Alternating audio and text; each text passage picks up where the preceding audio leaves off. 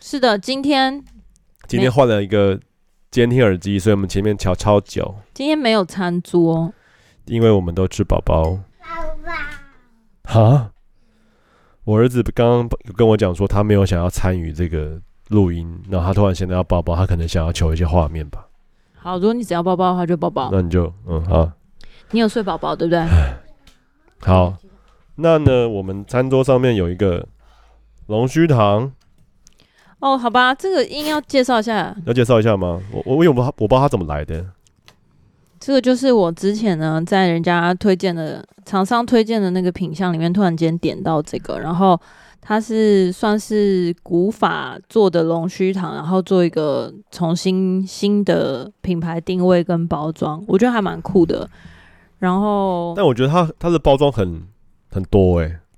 很繁就是复我嘛有，点有有我觉得微微，我觉得龙须糖不是一个很好包装的甜点。好然后它打开之后就是这样，就是有六颗，一个很奇妙的。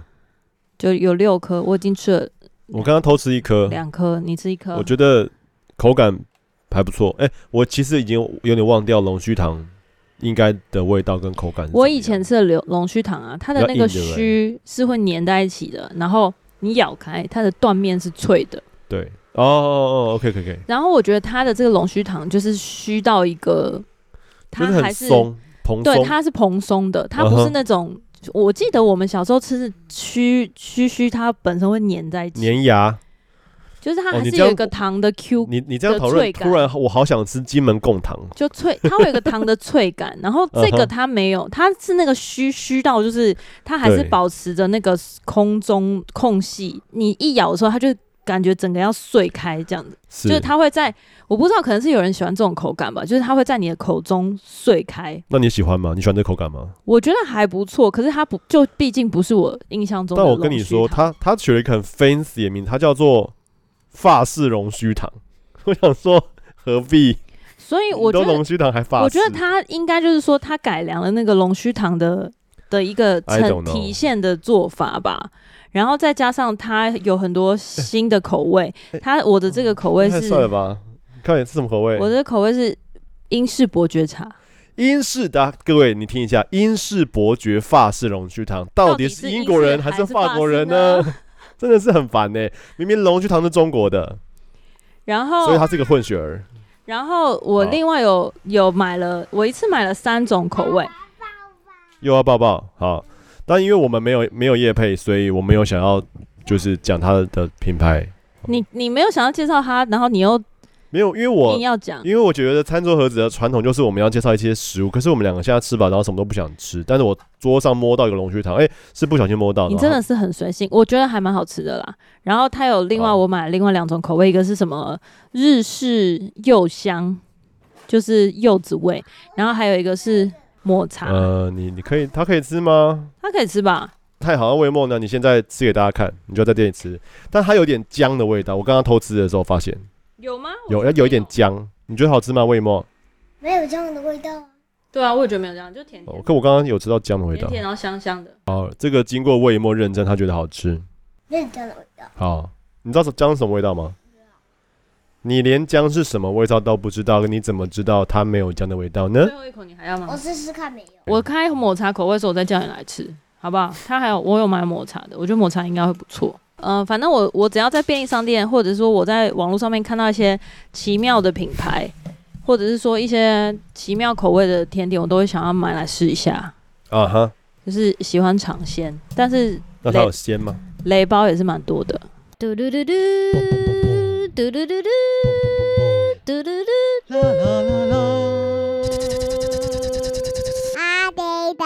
嗨，大家好，我是子子。我是品和，欢迎来到餐桌盒子。每一集我们都会在餐桌闲聊最近发生的事、时事、私事、感情、育儿和朋友的八卦，在你通勤吃饭的时间陪你聊些干话。好，今天要聊什么呢？今天要聊的是关于生产的那件事啊，起因是因为我们在工作的时候闲聊，我们有一位同事想要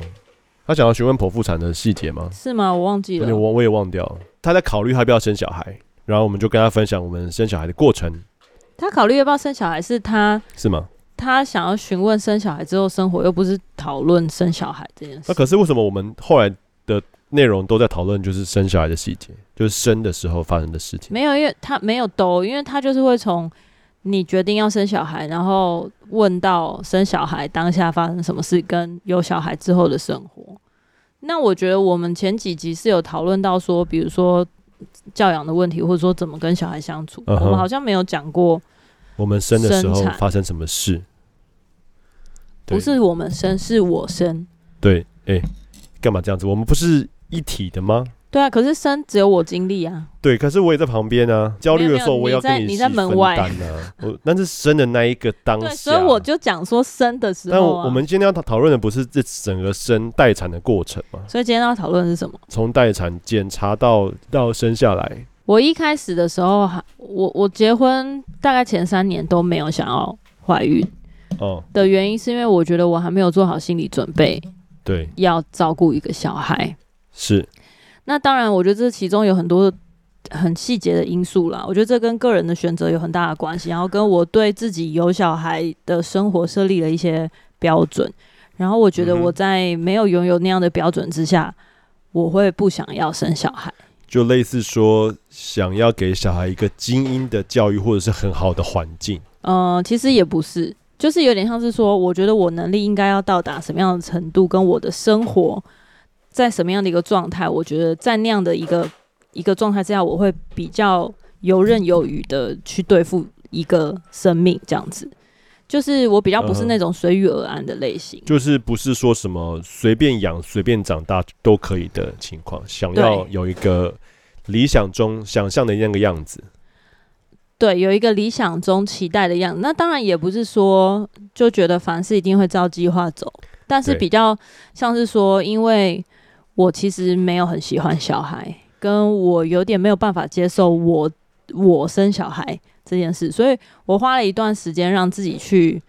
呃认知或者说妥协嘛。用妥协有点奇怪，其实也不是妥协，因为没有人要求我，对，比较像是说我尝试的去理解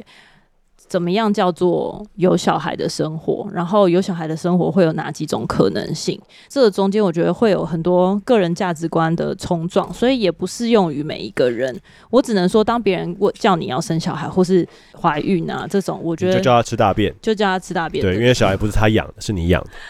因为这真的是一个你个人的决定，然后你要为这个选择做出无法后悔的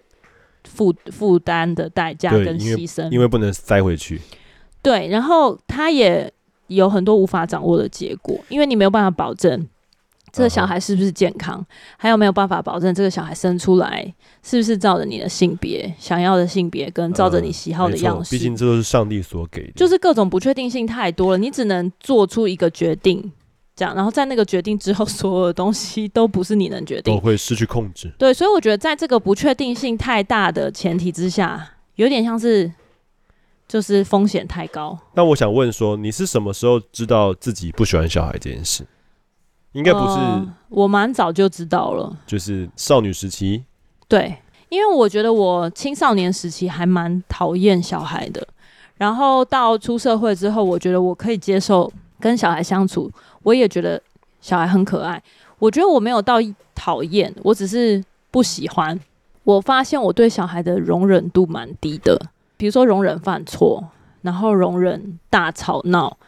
就是我的极限度都比起一般人还要低。就是呃即便 EQ 你比较知道低，即便你知道他是小孩，没有没有，我不觉得这不是 EQ，就是对小孩，因为你 EQ 有点像是说你面对这件事情的反反应，所以我还是可以很冷静，可是我我我没办法忍受，就我要马上离开现场，他我是不会对他爆炸。他是不是有点像是说，因为每个人其实我们人对人都有有一个程度，就是忍受程度，但是。通常我们在遇见小孩的时候，我们都会把那个程度降低，因为知道说他是一个小孩子。可是对你来说，你就觉得说，呃，没有，我也没办会法把那个程度降低啊。我对小孩的容忍一定是比成人的容忍还要大，只是我发现我对小孩的容忍嗯，比一般人对小孩的容忍还要低，了解，就是我可能低于那个平均值蛮多的。嗯所以当我结婚的时候，有点像是说我在我的价值观里面，我觉得应该要小孩，嗯但是那个应该不是说大家逼我，没有人逼我，对，呃，我也 I don't give a shit，如果其他人逼我， 但是应该是无形中被社会影响吧？没有没有，我觉得我的价值观是应该要有小孩的，我的价值观，哦，你说一个我的信仰的价值观，哦跟，OK 我自己相信一个就是婚姻应该要有小孩，了解，对，但是那个应该有点像是说，我期待往，有点像说，一个超要我跟考老我的拉扯嘛？不是不是，有点像说你要考普考或高考才有办法往上晋升，呃，就是你要经历过这个过程，你就会进步。就是你知道这是一个必经过程，然后你也知道你的头应该要洗下去。就是我刚刚举的这个例子啊，嗯我觉得还蛮实际的吧。就是说，你也可以停留在现在，就是你不要考试哦对，但你就不会往上升。对，薪水三万五这样。然后对，那如果你期待往上升，你期待想要经历一些你没有经历过的事情，然后蜕变成可能下一个等级，或是年薪百万 upgrade 成另外一个，就升级成另外一个 software。 ，OK，更好的自己，对，那你就需要经历生小孩。只是我对那个东西还没有做出那个决定，了解。这样理解吗？会不会有点太哲学？呃，这这这大概就是 OK。我跟你有点相反，我在结婚前，我记得我那时候那时候当摄影助理的时候，就是没有没没有喜欢小孩。我记得我那时候拍童装的时候，我就会跟摄影师说，这小孩真的很烦，他们为什么不能乖乖的？就类似因为我像们这样小的事孩啊，对，然后摄影师大人都无法我乖的乖师傅的。就跟我讲说，他们是小孩吵闹才是他的本性，甚至是我常常就是会在拍照拍一拍，我的 model 或者是我的顾客，突然就因为有小孩来，他们就说哇好可爱啊，然后他们就会中断拍摄，然后停下工作，然后我就会在心中翻很大的白眼。你想说多不专业？对，但是我自从结婚然后有小孩之后，我就会变，我就变成那样的人。没有没有，我觉得我我们还没有现在讲到结婚跟有小孩，现在在还没有小孩做这个决定的时候啊，对啊，可是因为我我因为我我结婚有小孩之后，我也对别人的小孩有扩展，就是扩充哦很大的容忍，我就完全可以理了解解你们为什么做这些决定。可是我们现在在讨论是说，当初要哦哦要 OK 想决定生小孩的时候，那个时候我是没有喜欢小孩哦，的懂。。那我我我应该是属于我都可以，就是老婆说了算这样，就是老婆喜欢就就 O OK，没有话也没关系，就是随遇而安的个性。是一个怎么样的契机让你想要嗯，可以开始尝试这一步？我有点忘记了，那个准确的时间点不是什么一夜之间，有点对像是嗯渐渐渐渐的，我觉得我可以接受有小孩的生活。啊那其中我刚刚讲，就是其实它很难被很明确的条列下到底有哪些原因满足，但是它有点像是整体的生活状况，包含我的工作、我身体的状态，嗯，然后我对自己生活运用、时间运用的方式，前往一个我觉得还不错的平衡。那不是一个很完整的平衡。那那个时候我正在就是爬山啊、潜水，然后我觉得说哇，这样子就是很多生活有很多不同的活动。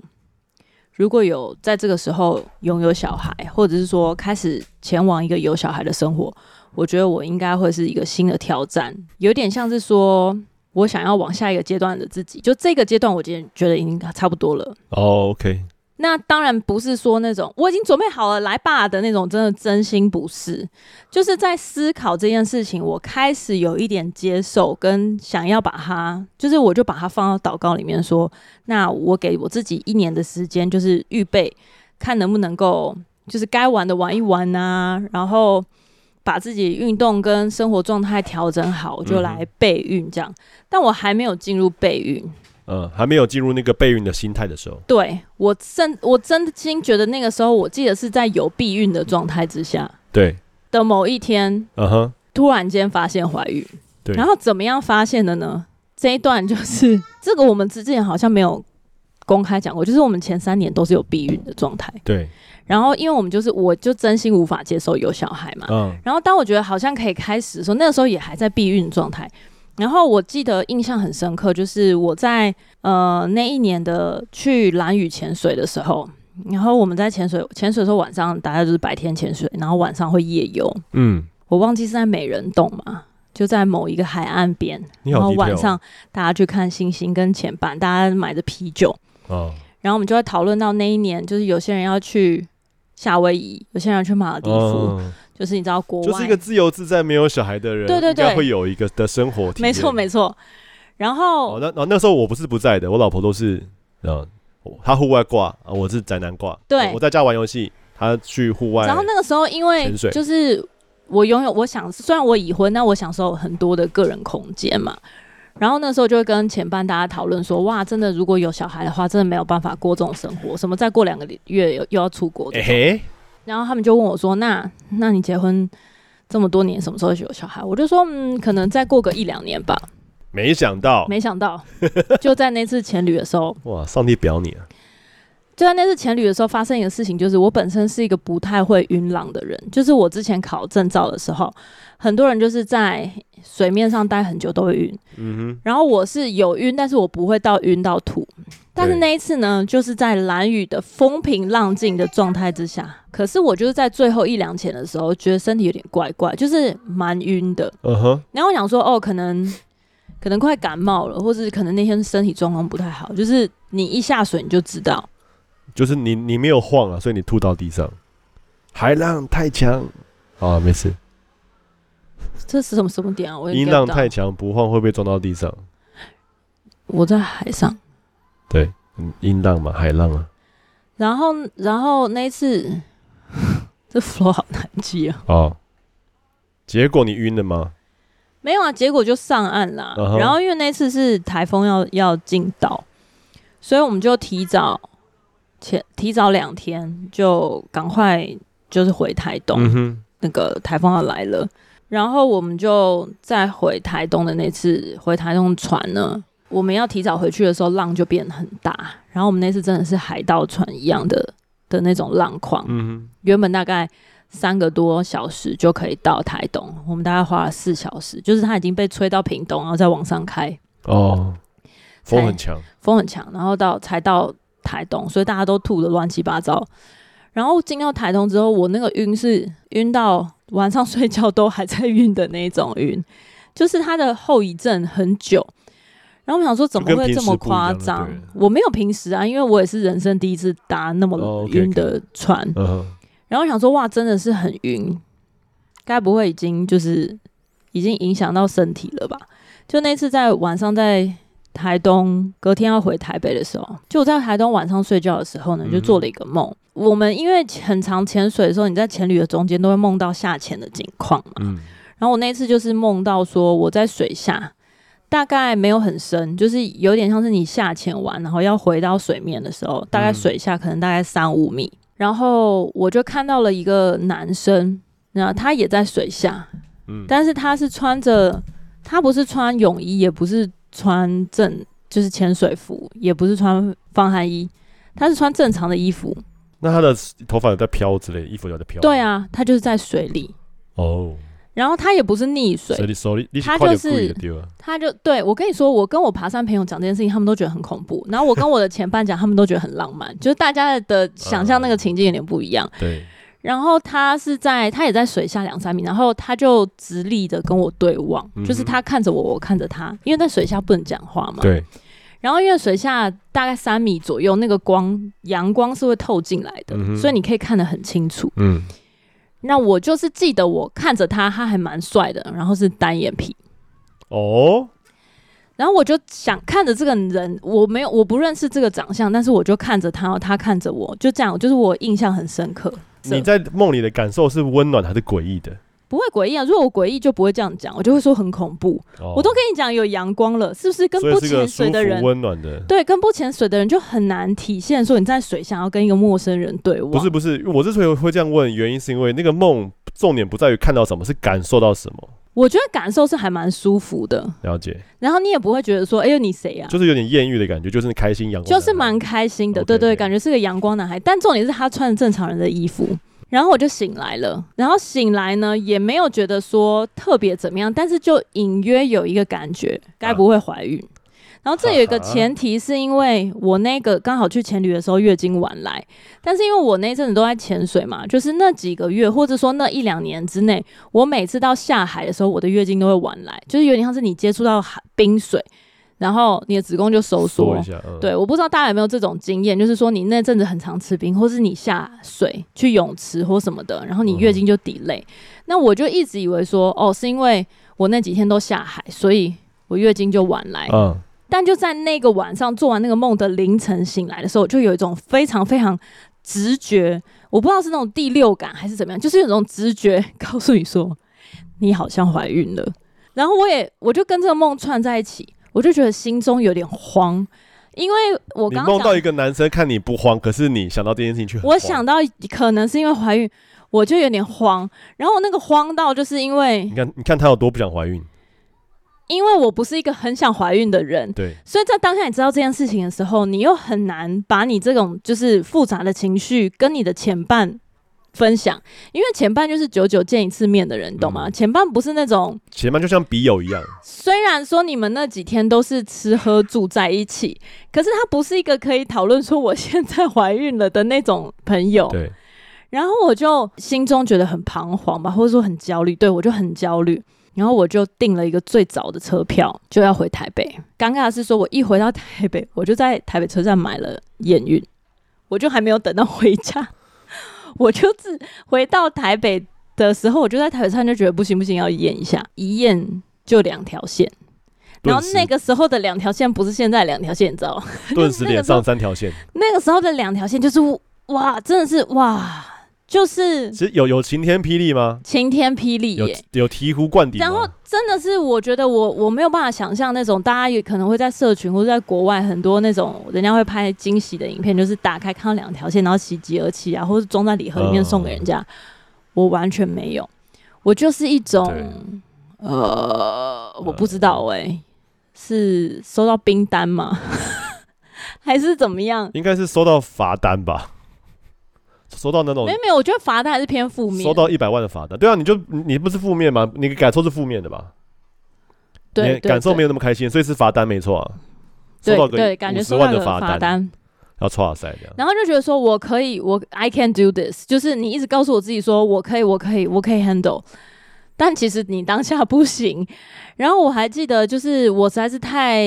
震惊了，到我那一个晚上睡不好。然后哦，我我在得知的当下呢，我先我记得我就是好像发 line 给我一个很好的朋友，就是魏如萱，不是先给我哦，不是不是，我第一个不是发给你，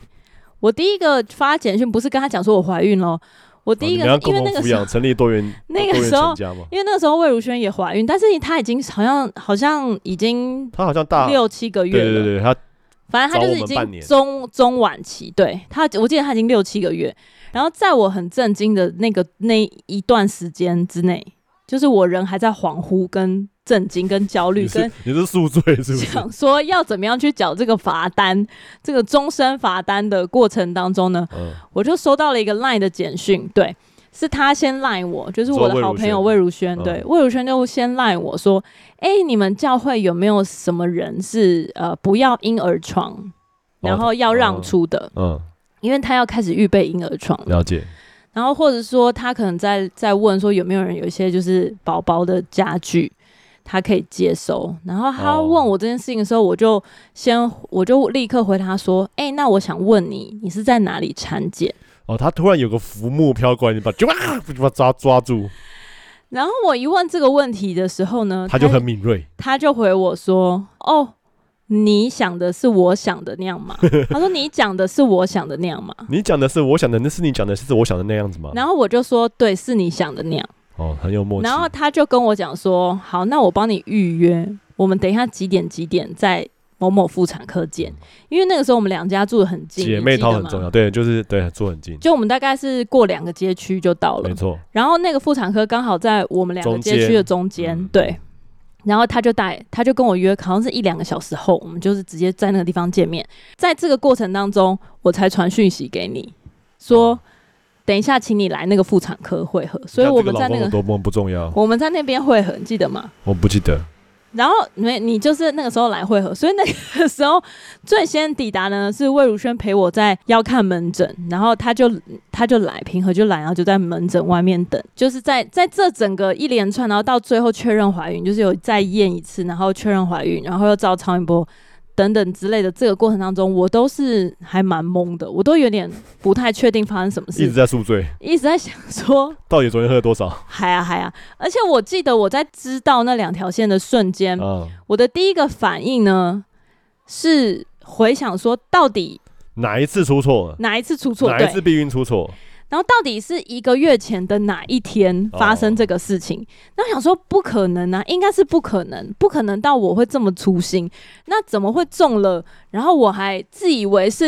盐金呢，就我怎么会这么天真呢？然后就是你知道会对自己很多的。的这个叫什么控告吗？或是在这很多的检讨，就是自我检讨的过程当中，我第一个想到的就是我那个时候报了一个去科隆的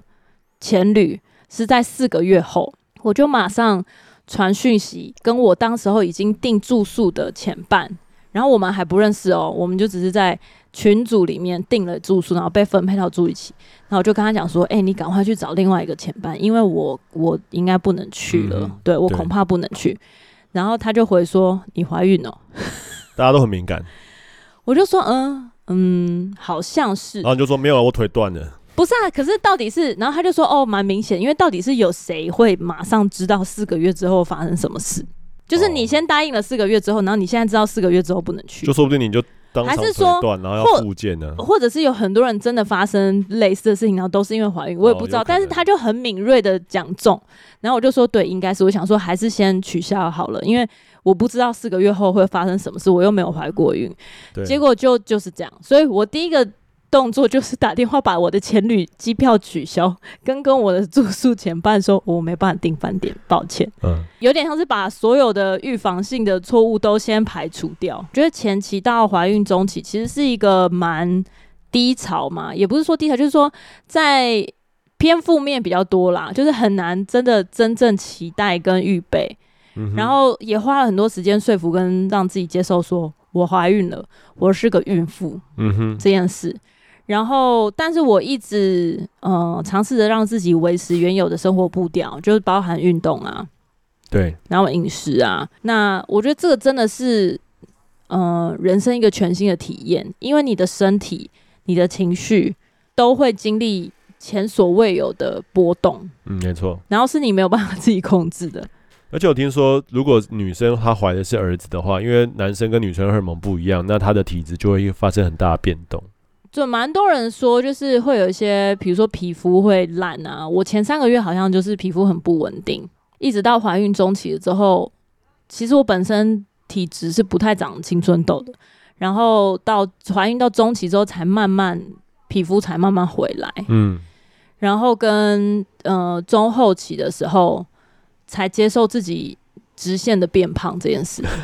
前面都一直想说我要维持，我要维持，我要做一个健康的孕妇。到中后期的时候，真的就算了。我记得因为中后期的时候，就是怀孕的过程中有些焦虑，所以我那我们那个时候的原则就是妈妈开心比较重要，所以就是对，想想吃什么就买什么吃。然后我记得那时候你那时候的口味也发生蛮多改变，就是很想要吃披萨跟汉堡，对，因为我平常真的对披萨跟汉堡还好没有披萨跟炸鸡，炸鸡吗嗯，不是汉堡， ？OK，就会很想要连续好几天都吃披萨跟炸鸡。对，就所以这直线上升也是很正常的一件事情。对，但是我就前期的时候还在那边焦虑说要补充什么样的营养品啊，呃，就是然后模范生孕妇，对，然后就会觉得说哦不行，我真的是有一些什么东西我需要就是真的花钱啊，或者说我要去看医生啊等等的。那还有嗯其中一个原因是因为我在初期的时候啊， 对，嗯，呃，应该算是怀孕初期跟中期的时候。然后因为我是接近高龄，还没有到个算高龄产妇，但是就是蛮接近，然后就会去做一些深层的超音波跟抽血的检查，嗯然后当时就有很高的指数会有这个紫癜痫症跟唐氏症。然后我我就很焦虑，因为紫癜痫症它其实是可以控药物控制，但是唐氏症就是几率的问题。嗯，就是你没有办法说哦，因为我吃什么药，或者说那我怎么样怎么样就可以避免，因为它就对它就是验出来就是一个几率。所以我记得那时候我们非常焦虑，就是我知道这件事情的时候，在整间很崩溃，然后出来的时候沿路就很沮丧，就会一直说服我自己说，万一生出来是糖宝宝，我要怎么样面对我人生这么大的一个转折？然后我记得花了很多的时间祷告，然后也理解说，如果真的是唐氏症怎么办？对，因为我们的呃，我们是基督徒，我们的信仰也没有说觉得它是高危险群，就要拿掉它。嗯，那所以基本上就是没有这个选项。那时候情绪比较大部分在于向上帝哭诉跟祷告，然后就问说，问自己或问上帝说，就是我们是不是到底做错什什么事情然然后会变这样？对。但是你，你某程度就是你的理智上知道不是因为你做错事，可是就是很然后想你要理智上也知道没有人逼你不要拿掉，因为对对对对，它就是已经形成了，我不想要把它拿掉。可是你某某一部分的情绪又要让自己接受说，如果它未来是个糖宝宝，我要付出多少的代价的对这没种错冲突跟矛盾吧。所以我在那个时候真的是经历还蛮大的冲撞。就是信算是信心的功课吧。对，然后呢，我们就我记得就是全教会有一起来都为这件事情祷告。，对，然后那时候牧师就鼓励我说：“起来祷告，起来祷告，就是是时候起来祷告。”然后我那个时候也第一次觉得说，我其实，在整个怀孕的过程里面，我真的没有很认真为胎儿祷告，或是为自己祷告。嗯，那我是从验到就是唐氏症几率高的这件事开始，就是我每天洗澡的时候都会为宝宝祷告，对，一个为母则强，原本很软弱，可是为了小孩子，因为你真的没有什么嗯起来祷告，它就是个几率的问题，你知道吗？就是你只能对祷告，不然你几能因为怎几率样？ 毕竟几率是交在上帝手中了、啊对，对吧然后，但是我的祷告不是说让他转正，让他转正，我的心里是很期待他不是哦糖宝宝，可是我的祷告是说，让我真的要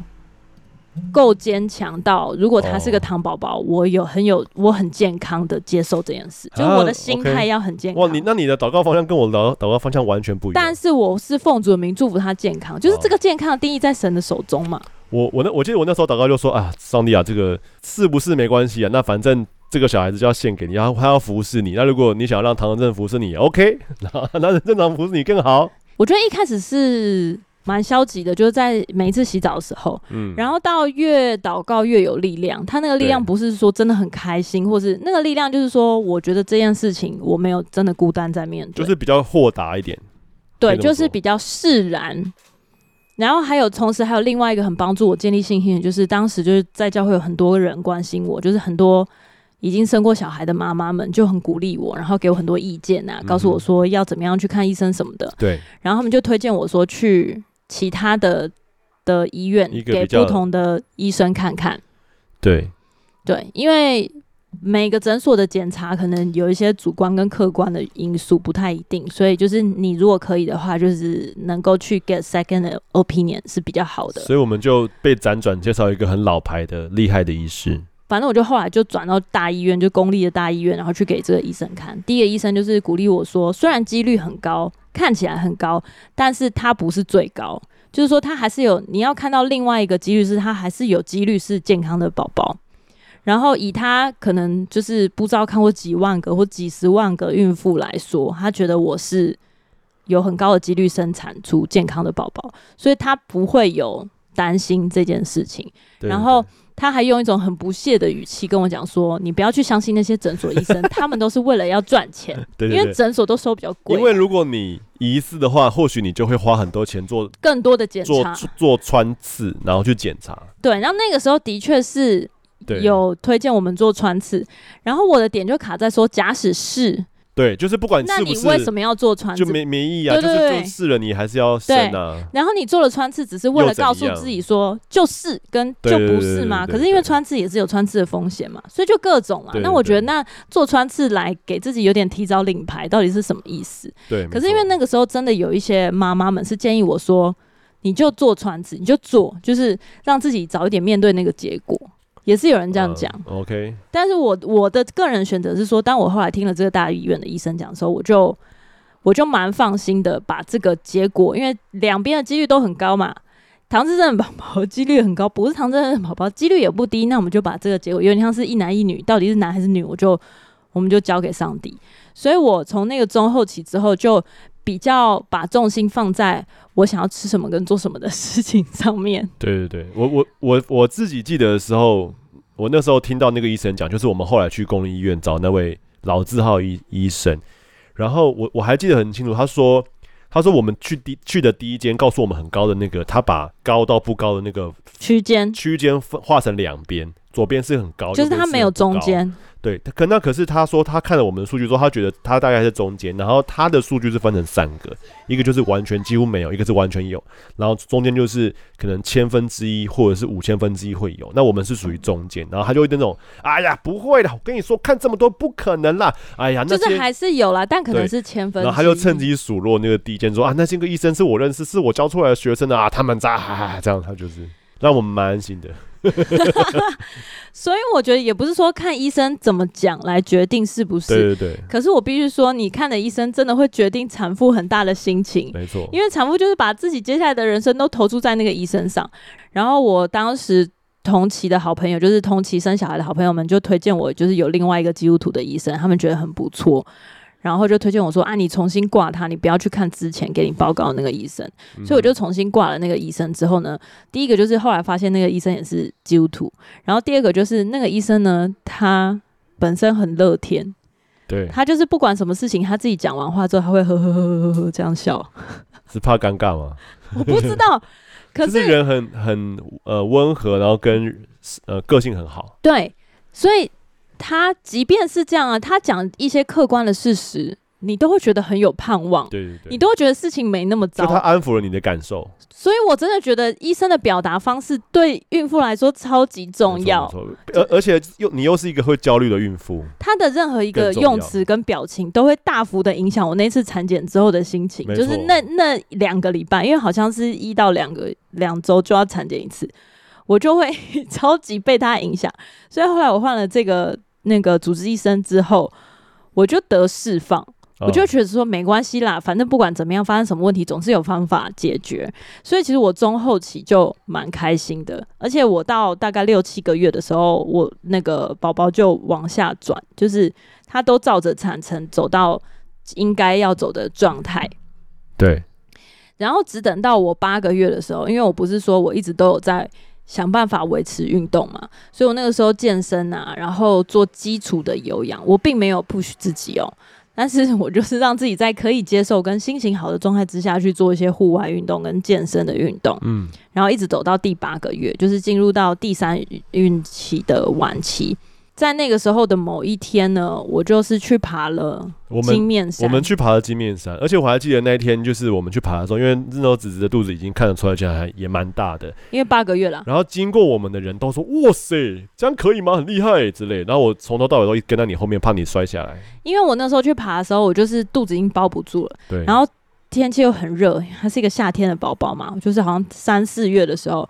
然后我就我就穿着运动内衣，然后我整个肚子就露在外面，然后这样的状态就是裸着皮肤爬山。那我不知道为什么，就是那些梅亚们，大家都是只有穿 bra top 的时候，大家都不会觉得说它怎么样。可是当你的肚子就是突出外面这么多的时候，大家就觉得你随时都要跌倒。的确会怎样？因为你这样肚子磨岩石就撸磨到，到啊，还怎么样对对对碰撞到啊？那当时我是觉得还好啦，就觉得我可以，我可以撑得住，我只要爬得上去。可是真的非常喘，然后跟非常热。嗯然后那一天呢，我就高估自己，我就发生两件事情。虽然金面山是一个很好走的路程，对完美路程，对，第一个就是我中暑，啊哈，就是你的体力上得去，可是你受不了、耐不了热。对他本来就是很容易中暑的体质。然后第二个就是因为爬山就是需要很多的核心跟下肢嘛，所以当我的核心挤压跟我下肢用力的时候呢，宝宝就被压迫，然后他就转上他去。就生气，他本来已经头往下，就是已经要进入，你知道，就产是程了产没有到产程啦，产程是已经要生了哦。进入那但个是预就是备对，状态预备就是第三孕期的时候，但是他就因为被挤压，所以他转回去。所以我在那一次结束之后，我就躺了一两天，因为就是中暑，身体有点不舒服。之外，我的下一次产检，医生就跟我说：“诶，他头朝上。 嘿”然后我就嘿嘿，我就觉得有点尴尬，因为还是会发生这种事情，就是有时候他会转来转去嘛。所以医生还跟我讲说：“没关系，没关系，他还是有机会转回来的。”所以你就做一些猫式的运动啊，然后就做一些伸展，怎样？就是他教你一些 pose，然后让他转回来。殊不知，因为那个时候他成长的非常的快，对，然后转不回来了。空间又已经很小，哎、就转不回来。他就是不一个管你做什么努力，他都转不回所来。以他从在母腹肚子里就是一个讨厌户外运动的小孩。他就跟你说：“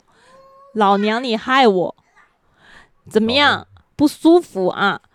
然后他转回去之后，一直到最后要生出来的时候，他都没有再转下来。这个过程让我有点错愕，因为我其实是很崇尚自然生产的。对他那时候本来很想要水中生产，我们就还有去那个温柔生产的课程啊，然后去上课啊，看影片，然后学习一些呼吸法什么，就是希望在一种那时候很现在现在也很流行，就温柔生产是现在很多人在家生产，然后我们那个时候是流行水中生产，但是都是温柔都是温柔生产的一种，就是在没有任何外力的。助力之下，没有打药物，然后不减会阴，让小孩可以自然的透过产程嗯的哼这种呃过程被生出来，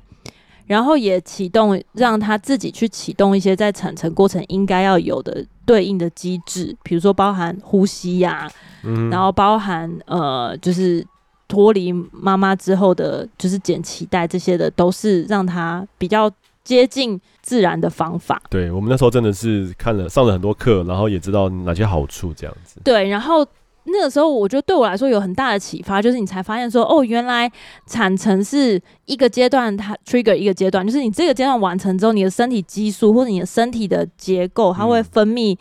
呃，分泌一个激素，然后去告诉你的身体要下一个产程要来了，所以它不是说一次全部完成，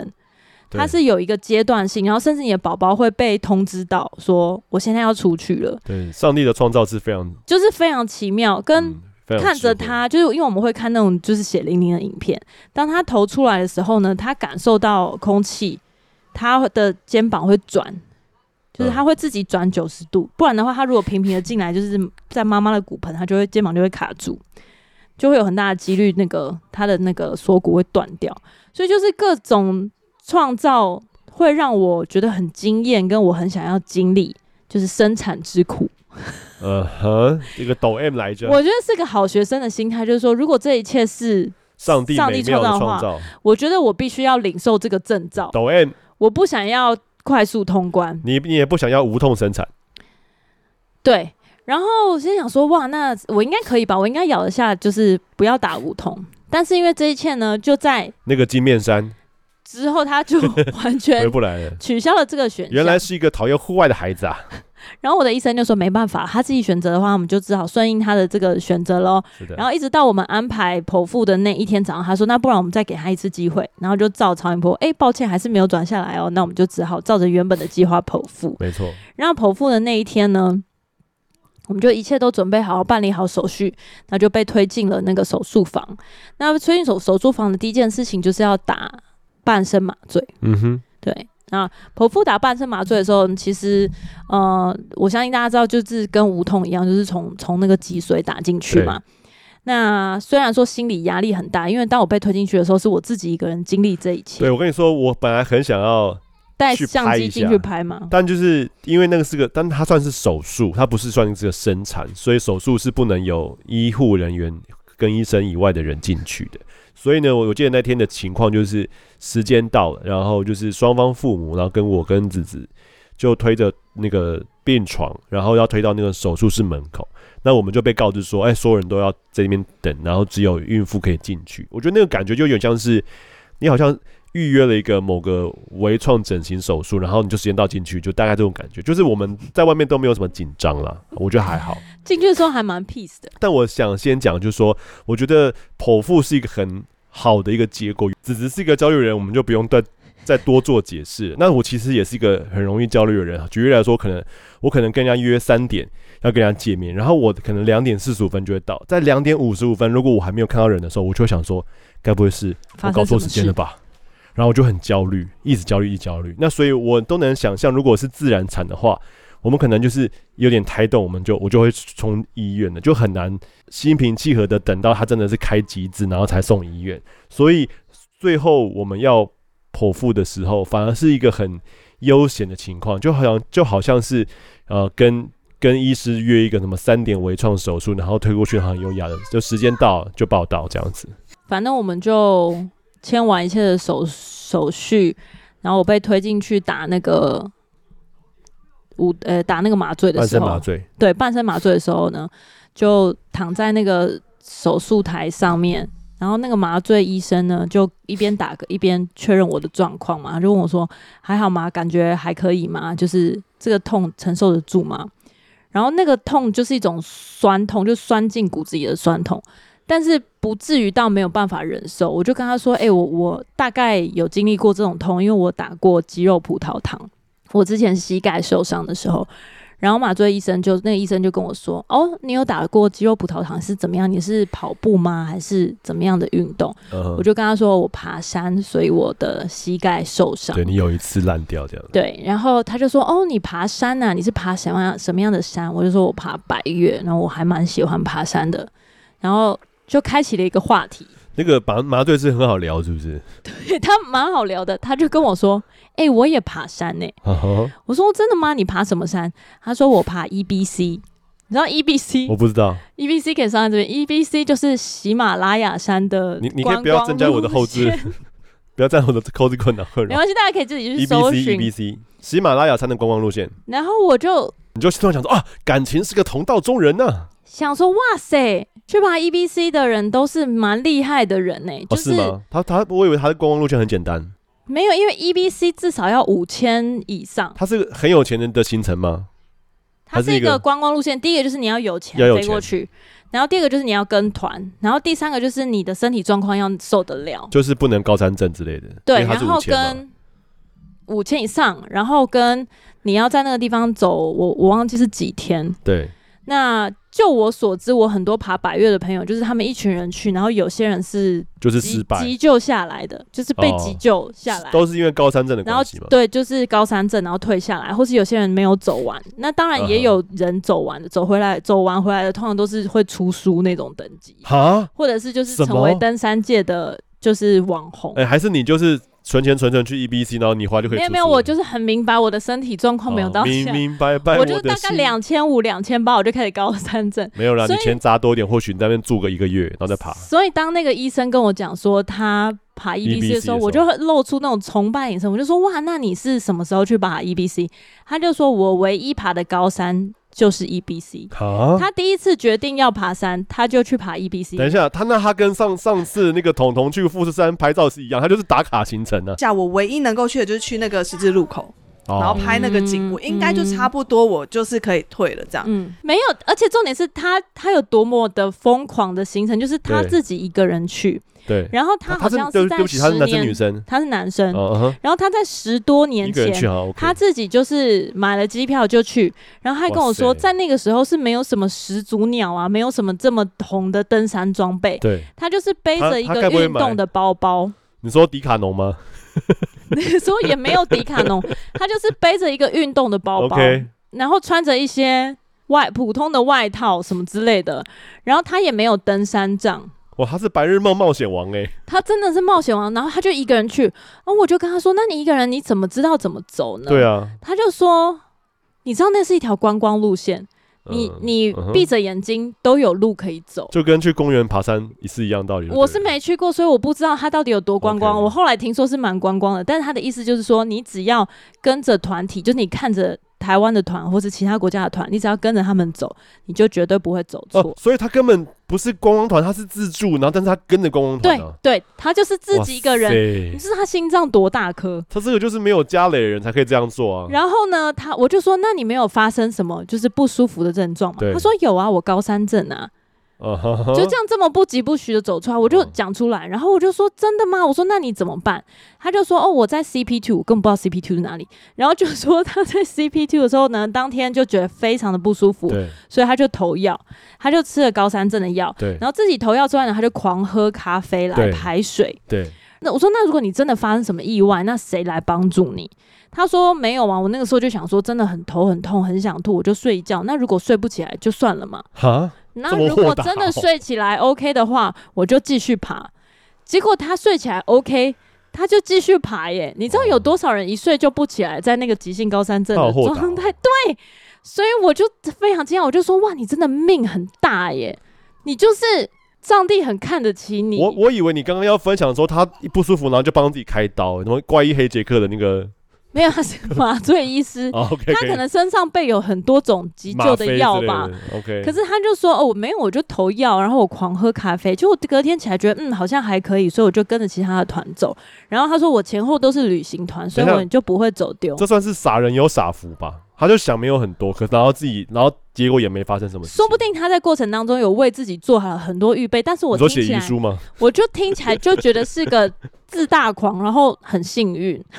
哦 OK，就是秋秋的神人生啊。然后他在跟我讲说，因为你知道我人躺在手术台上，哦，刚刚的讨然后我论你都在被被弄手术，对我都在手术台上，对，然后那个时候我已经推进去呢，下半身已经开始经历就是一些开刀的拉对扯，，可就是那个有一块块布挡在你的那个膝盖那有一边嘛，块布是挡在我所哦前以你面看，不到。然后因为麻醉医师是站在我的右后方或是左后方，所以他是很靠近你，可以跟你对讲话。然后他好像是要需要就是他要一 stand 直确 by，定，对，对一直确定你的意识跟你回话的状态。所以当我们在讨论这个这个过程当中呢，我主治医生就在下面帮我开刀嘛，对他就说所以这下哦，面你很们忙在对在下面很忙，而且你可以感觉到，虽然你不会疼痛，可你的身体正在被被拉拉扯扯，对，因为它是一个很小的洞，然后要打开什么之类的哦。然后我的医生就说：“哦，你们在聊爬山的事情啊。”然后呢，那个我的麻醉医生就医师就说：“哦，对啊，什么？”他就说：“我就唯一爬这么一次，回来之后呢，我就收手了。好像不是这样用的哦。对他就只不过是富士山打卡罢了吧”？然后跟彤彤说一样完呢，他不是在就是好像他多么的 bragging 这样就讲完了哦，对，他就把他的手机打开，然后秀出他十几年前还有啊，他他我点点点，啊他有存在手机他里的那根些本照他片根。本是为了把妹，所以才去那那个的哇吧塞！我觉得他一定有跟他是很一多定是人为了讲把过。妹，然后因为我躺着，对不对？他就这样把手机啊，这样这样放在我的上面，然后就这样划那个手机给我看他当时在 EBC 的照片，真的就是穿着超级普通，迪卡有点像侬是我爸妈家那乐个福年代要去公园， 要去公园走走跟做运动，穿着的那种运动外套，然后嗯背着那种野餐的背包，迪这卡样，侬，然后他他就是，但我不知道，因为我没去过 EBC，可是他就是显示说他那个时候状态是走在 EBC 上面，然后前后就有些外国人什么的，他自拍哦，没有自拍是别人吗？他那个是哦拍照之后他数位化，哦，他翻拍的啦，对他翻拍的，然后就有哇几塞张他的照片，然后 在帐篷啊什么，然后他在给我看的时候就。你就是反正你就你就信了嘛，因为他也没有必要骗你。但是我就当下就非常惊讶，想说哇，我第一次碰到一有一个人，他人生当中只爬为过了一打卡，次然后就是一笔高山，就是去 EBC，然后他现在就是人好好的，没有怎么样，在我旁边，他就说哦。我也有潜水啊，什么，但是就是我觉得潜水就是对我来说没有很大的兴趣。他该不会什么什么就的他该不会就潜一次，然后那次去海沟吧？我不知道，但是我们还在聊这个过程当中对啊，我的小孩已经生完 了，然后我还多在好聊对我还在聊的过程当中，我都没有意识到小孩已经被拿出来。对听我们这一集 podcast 的人从中间听，他还以为我们在讲爬山的那些故事，没有，我们这一集在讲生小孩。刚刚他所说的所有的 EBC 的过程，都是他在产房里剖腹面产正在被剖腹。然后我们就在这种热烈讨论的过程当中呢，突然间有一位护理师打断我们，或是另外一个医师打断我们， 对，就是他说什么？一位女医师，她就说：“呃，来妈妈看一下宝宝哦。 已经出来了，”然后我才转过身去，发现小孩被抱在我这边，这样嗯哼就离我一脸这么近，好然后荒谬，好荒谬他生的产眼睛过程，就是有一点半开不开，半开，然后脸皱在一起，只因是为单眼皮。这个过程当中没有任何的一个哭声或什么，所以我不知道他已经出来了。哦，他就被 OK 放在我脸好的安静旁边哦，然后我就这样看他脸，说：“哦哦，嗨嗨，你好。想要回来继续那个登山的聊天”。不是，我不知道说什么，因为太对啊突然了，我就是没有那种哇，很感人，我觉得我感动，或是哇，真的你就出来了。没有你，我觉得呃们你相在处你这么久，在那个 EBC 的讨论里面，你根本就已经飞去 EBC 那边去了，我没就有在忘记， 忘记你在生小 孩。我其实，在剖腹产， 然后我就以为感觉还是会一阵子，就殊不知已经拿出来，然后在这边，对然后我打完招呼之后，他们就说好，那我们就就先旁边要开始，他们就去量体重啊，哦然就是后做该做的 SOP。对对对对，然后清理它什么什么的。然后我医生就说，哎、就是出血量没有很多什么的，那我们就开始进行缝合喽。然后在进行缝合的过程当中，我们就回到刚刚的那个谈话里面，然后就是聊一些什么爬山跟潜水啊，然后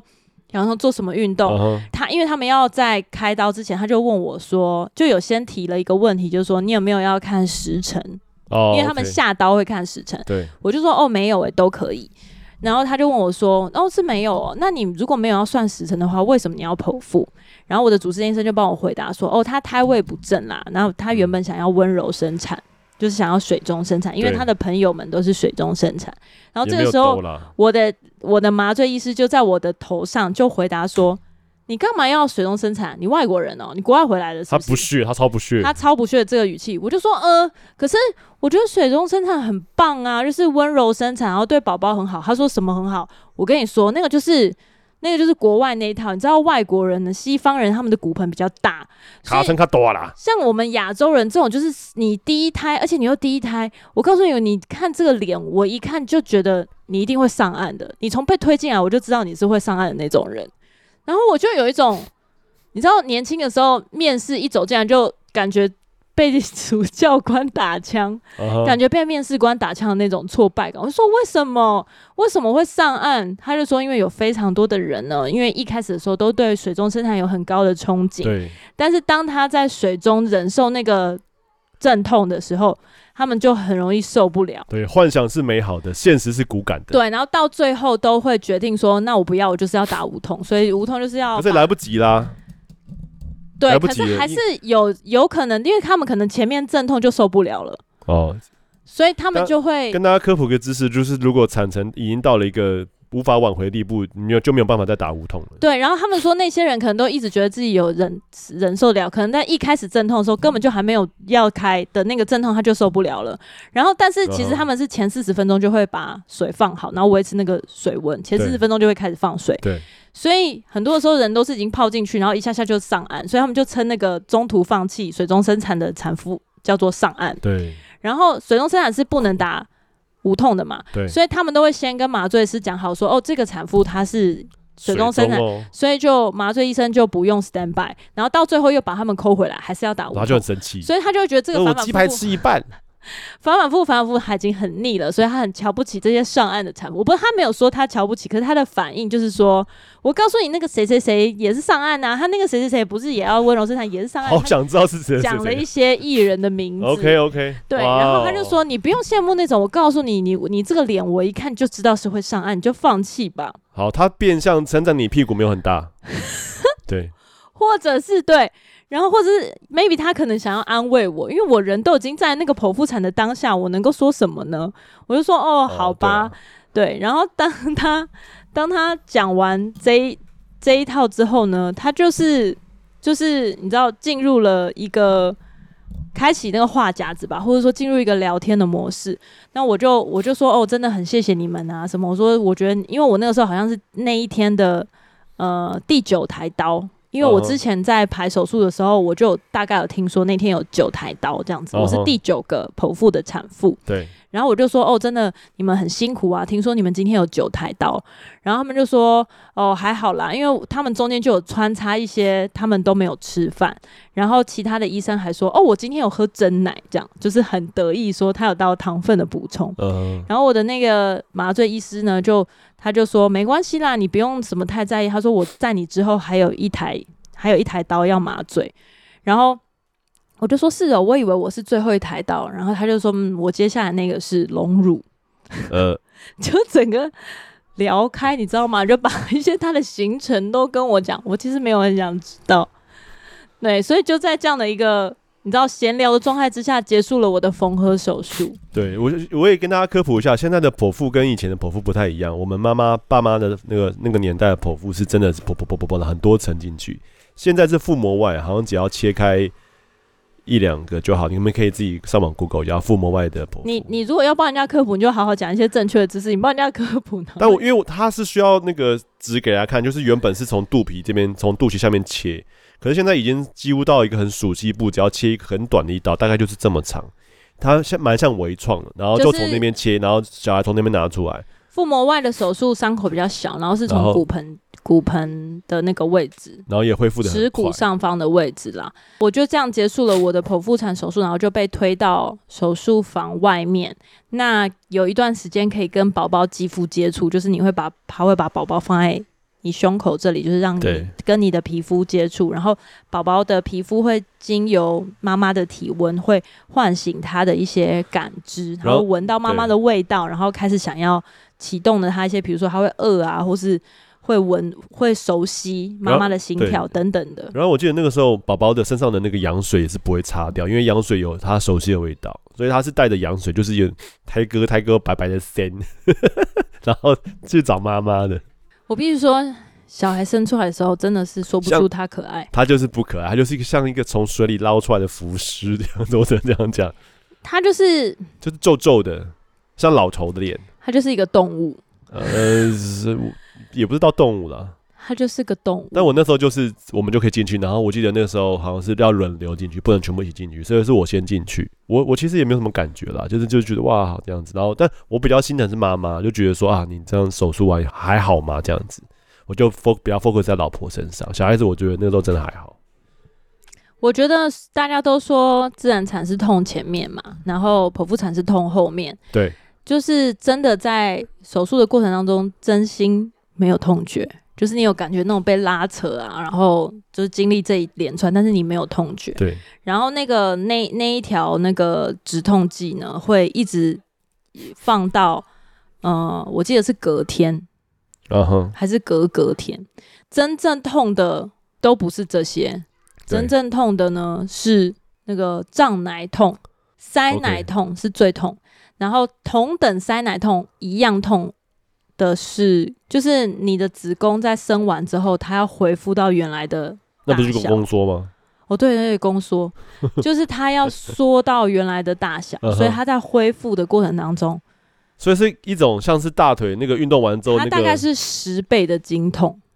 啊这么痛啊，但是因为我没有生产，说不说不定他们生产痛的人就觉得这个痛他可以忍受，但是因为哦有可能我没有经历生产痛，我就觉得说真的是靠背痛，哦，就是很痛的经痛。然后你已经生完了，你对突然间有一阵子一直经痛，有然过后痛那个经痛真的是有够痛。那嗯因为前两天你的止痛针还没拔掉，对所以当你痛的时候，你就是按一下，这样痛的时候就按一下。对但是当止痛针拔掉之后呢对，它还继续在缩嘛，因为它不是一夜之间就缩回原来大没小，错它是就慢慢缩、慢慢缩，然后在缩的同时就把一些里面的恶露排掉，对，然后真的是痛到上瘾的真相已经没有办法打麻醉了，现在有够痛痛到就是很想赶快给我一针，快给我一针的那那种。嗯上瘾的真相。然后因为你胀奶痛，上面胀奶痛，然后下面再宫缩痛要，求就是上下一起痛到上下交相贼，上下那个疼痛在对你上下其手，你知道吗？啊哈，然后是你不好的那种骑手，还是要完成，比如说包含挤奶对的这些行为，对就会理智丧失。哦，哦所以很多的妈妈在这个时候都会哭，我有哭。哦 我那个时候印象蛮深刻的，就是剖腹完了之后，那他整个状态就是那种术后的病人，就是他连起身或者是走下床都非常痛苦，然后非常非常的不舒服，就不良于行。然后对比起来，隔壁隔壁床的那个孕妇，我们隔壁床有个孕妇，就是因为你在恢复麻醉的时候，你的下肢要渐渐的去重新使力，跟你要就是你你拆尿袋那些都是需要对对对，从找回你的肌力运用的。我们都需要搀扶她去上厕所或搀扶她洗澡。嗯然后隔壁的孕妇啊，就是那种比较年轻，然后他们是自然产的，她当天她可能生产完三小时之后，她就她就跟她朋友聊天，她就在外面聊天，因为我刚好进出的时候我看到她在聊天，我想说，哇靠，就是。她就在聊天，然后就没事的。然后但我进我的那个产呃房间，然后只是就痛的就是、呃、就是一感个觉好像躺在床上的病人。对，就是很病人，就觉得哇差真的是差蛮多的。因为我真的有去探望过我当天生产当天生产完的朋友，就是嗯哼他生产完，然后我当天下午或是傍晚去看他，他就是一个可以躺在床上很 chill 的跟我聊天，对，然后年轻真好。对，然后就讨论自然说成熟哦生这次生小孩怎样怎样，因为他那个时候就是不是第一胎了嘛，嗯，然后当自己经历那种手术完的状态，真的是我觉得凡事就是要自己经历，所没以有你什么好比较的。所以你的朋友就是一个无情的生产机器，他就是可以生，然后都不没有啊，痛啊因为我我不能说每个人状况不一样嘛，每个人是什么，但是我就是有当时的唯一的生活寄托，就是在我还可以 handle 住那个疼痛的时候，我就会拍一些动态记录我自己，然后跟回顾一些嗯我当时跟像火烧地狱的火熊熊燃烧啊，你说胀奶的部分，的这个过程，对诶。但但我等一下要补充一点，就是老实说，我在进产房，就是你你刚生出来，然后终于可以进家属进产房的时候，你知道我那时候念头什么吗？我要不知道，我先看他有没有，就是是不是唐氏症，因为你记得我们那在产前，我们就都有就觉得疑似之类的，所以我哦，是、他一出来的时候就会被送去检查，在当时的时候，他们就会，对。他们就会判断了。然后当然他判断完之后没有，然后我但是我又有又有用重新的去看一下，就是我觉得在整个过程里面我们都有持续祷告，我觉得这也是没有那个穿刺的一个原因，就是没有穿刺，所以我们不确定嘛，那所以我就还是持续祷告，而且前面有讲到说他之前呢就是有。检查出他我们患有那个紫癜痫症，这个紫癜痫症确定患有，不是疑似。那紫癜痫症就是出产呃生产的时候，妈妈会有一点危险，然后跟小孩子在那个妈妈肚子里面的时候，它会营养不良，会比较小只。那可是我们后来呢，生产出来之后就发现它非常健康，原因是因为在最后几次就是产检的时候，才发现它有患患它患了那个妊娠糖尿。那妊娠糖尿这个情况，就是会让小朋友就是变得太大只。那所以他紫癜痫症之后又再患妊娠糖尿，就等于是酸碱综合的概念，我是不知道有没有到酸碱综合啦，但他的确就是就是一个健康的没孩子没有特别小只，我记得好像是两千就八、是算是两正千九常，算是蛮正常的，所以我也没有觉得到大只那个时候我进产房的时候呢，除了就是看妈妈有没有怎么样之外，我觉得我那个时候还蛮感谢上帝的，就是小孩子健康。而且医生就是第一句话跟我们讲说，就是放心，就是看起来很健康，他们对对一对对一眼就知道。他应该对他们应他该有知道说我他们一眼就知道嗯没，错说。没错是个健康的宝宝。然后，因为我还我是疑神疑鬼啊，我还是会就是看一下这样子。可是我觉得在那个时候，真的就是什么都没有想要太在意，只要健康就好。对对对，就应该这样讲，就什么是长得奇形怪状，我也没有很在意，就是健康没就有，好。就应该是说那个时候就会想到说，就是我们自以为那种理所当然的小孩子健康这件事情，其实不是那么的理所当然。因为就是有太多的不确定性了，包含你在产检后期的时候，他做的超音波，他会去清点每一只手指呃对跟对对脚对趾对去数数，然后深层超音波会照他的心脏，照他的眼睛，照他的嘴唇，看有没有兔唇，然后呃眼睛、脑部、脑干。就是他的每一个细节，你都会很惊讶，说哇，原我真的是希望每一个细节都很健康，可是你不能做什么，你就只能躺在那边，对因为这一切都是他自己自然生成的，你你无法做任何的努力。所以在这个时候才会觉得人类很渺小，就是其实所有一切都是看上帝怎么安排。对，要鼓励所有可能在备孕或者是已经怀孕的妈妈们，嗯，或是未来妈妈们，不免俗的啦，就是要保持积极乐观。然后哎对不管你有没有信仰，我觉得信仰真的帮助我很大。然后真的在过程里面，你是不可能一直保持积极乐观，虽然是这样说，可是它都会让你在阶段性里面知道怎么样面对困难或是挑战，或是很多不确定的性、不确定性的事情，因为怀孕真的是一件完全不确定的事。没错，我我我都印象很深刻，就是在子子怀孕的时候，就是她洗澡的时候，我有时候会经过那个那个厕所，就会听到她就是摸着肚子，然后为宝宝祷告，我就觉得哇，这个祷告蛮长的，但她就讲了很多细节跟内容，就觉对得对哇，对，我都会把很专注，然后把每个细节都 都讲完，因为我相信有讲就有效。那当然，到生出来一直到现在都是无他法掌握的事情。对，就是生出来之后，即便现在她已经要四岁，她就是个伶牙俐齿，很聪明，就你也很无法诡诈掌握，它，你可能可以她在就是个小罪人。教养上面去尽你的能力，可是你没有办法掌握它长成什么样子。对啊，我觉得品百格分还是之可以百影响她了。你可以影响他，但你们没有办法决当然当定然当他然。对啊，所以我觉得这是一个很值得分享的经验。没错，也希望大家在不管是选择怀孕，或者是备孕，或者是期待怀孕，甚至已经怀孕的这个过程当中，都有祝福跟平安而。且也有许多盼望。没错，这就是我们这一集的 podcast 内容，希望你会喜欢。是的。那我们就下礼拜见喽，拜拜。拜。